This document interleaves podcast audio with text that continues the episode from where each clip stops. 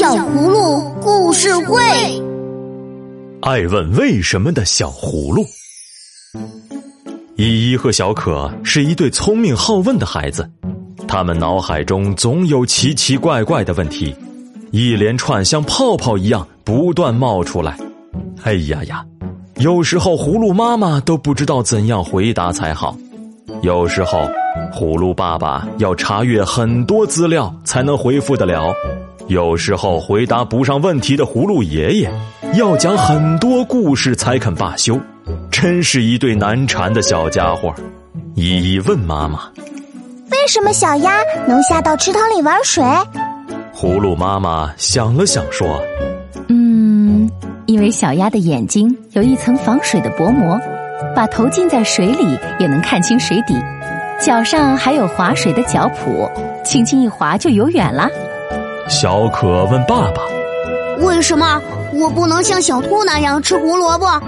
葫芦爸爸想了想说：“你可以吃胡萝卜，胡萝卜中的营养可以让我们变得健康有阳光。可是人类成长需要的营养多种多样，光吃胡萝卜是不够的呀。”依依问爷爷：“为什么猫咪能抓到蝴蝶，而我却不行？”葫芦爷爷想了想说。因为小猫的反应太敏捷了，所有从它眼前飞过的，它都好奇的不得了，纵身一跃就用小爪子勾到了。小可问妈妈：“为什么小狗总是汪汪叫？”葫芦妈妈托着下巴说：“ 你以为小狗只是在汪汪叫吗？那可是它的语言，它在表达不同的情绪和诉求。”你能听懂这位好朋友的心里话吗？依依问爸爸：“为什么小鱼会在水里吹泡泡？”葫芦爸爸翻了翻书，回答道：“因为小鱼是用鳃呼吸的，但并不是所有海洋中的生物都用鳃呼吸。比如说大鲸鱼，鲸鱼是哺乳动物，跟人类一样用肺呼吸，它是个精彩的例外。”小可问爷爷。为什么我不能像小牛那样踩泥巴？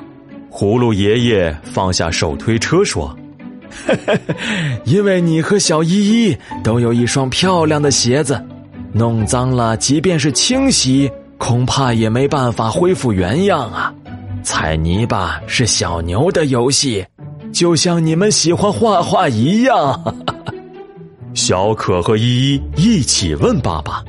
为什么我们不能像小鸟那样飞上天空？这个问题，美国的莱特兄弟也想过哟，所以他们怀着这个梦想，发明了世界上第一架飞机。